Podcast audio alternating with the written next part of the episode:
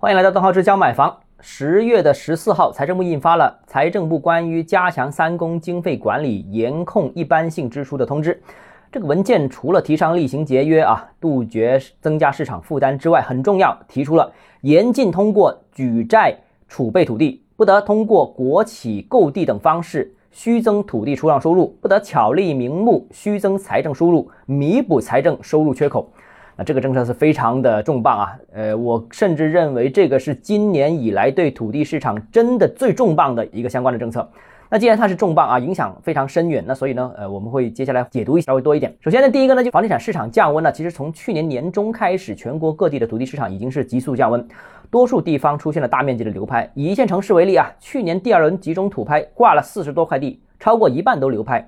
那一线城市尚且如此，那三四线城市的情况可想而知。但是啊，随后全国几乎所有城市都采取了一种全新的卖地策略，就是大半的土地被市属和区属的企业兜底拿下来。那截止到目前为止，我们看到啊，各个城市的拍卖的的买家当中，地方平台已经是超过了一半的这样一个比例。以一些一线城市为例啊，土拍当中市属和区属的企业占比是百分之七八十这样一个比例。那三四线城市。那影响范围就更大了。那所以呢，这次财政部发文严禁国企购地，对市场影响是巨大的。那我相信有三个方面啊，呃，跟大家分享一下。首先，第一个呢，就是地方平台如果是禁止参与这个土拍的话，那未来呢，呃，土地拍卖我相信会出现一个大面积的这样一个流拍情况。大胆估计一下，我甚至认为，如果真的严格执行这个政策的话，部分三四线城市会出现百分之百流拍的情况，极端情况也会出现。这个之前我们上面已经解释过，目前呢，国企是地方。呃，拿地兜底的这样一个主体，啊，从去年年中到现在为止，一直都是这样。那当下土地市场呢，民营企业几乎是已经是绝迹的了。那国企和央企背景的专业房地产企业呢，那他们资金其实也是偏紧的。一方面呢，他们要关注这个招拍挂土地市场；另外一方面呢，他还要关注市场上面的一些收并购项目，还不排除他们要支持地方盘活一些出险房企的资产。所以啊。这个国企和央企的这些专业房企，其实他们的资金是有限的，那需求是很旺盛的，所以你单靠他们兜底，我觉得这个是不现实的啊。那所以呢，变成了现在我们看到很多的地方平台企业出来兜底啊。第二个呢，就是部分城市呢可能出现土地价格暴跌的这种情况。土地收入是各个地方最主要的收入来源之一，所以呢，各个地方都必须是至少目前为止啊，需要大规模的卖地去支撑政府的这样一个运作。市场已经是很低迷了。如果不允许地方托底的话，那结果是什么呢？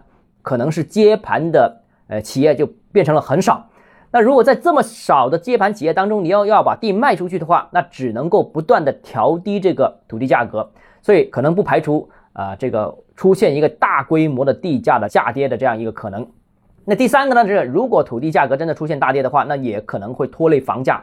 那房价和地价是相辅相成的啊，这个不用解释。那未来如果呃这个土地价格出现下跌幅度比较大的话，那也会拖累房价下跌。那三四线城市房价不排除有可能在目前这个基础之上再下跌一个台阶，而一二线城市的郊区，那目前我们看到都是很多是靠托底的。如果三四线城市的郊区没有企业托底的话，那不排除一二线城市的郊区也会出现这个下跌啊。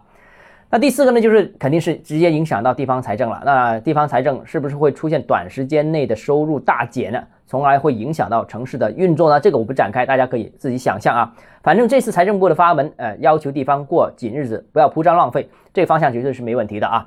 但是这个可能会直接甚至间接也好，都影响到土地市场，从而影响到房地产市场，会不会呃使得这个房地产市场这个延后复苏呢？我们需要进一步观察啊。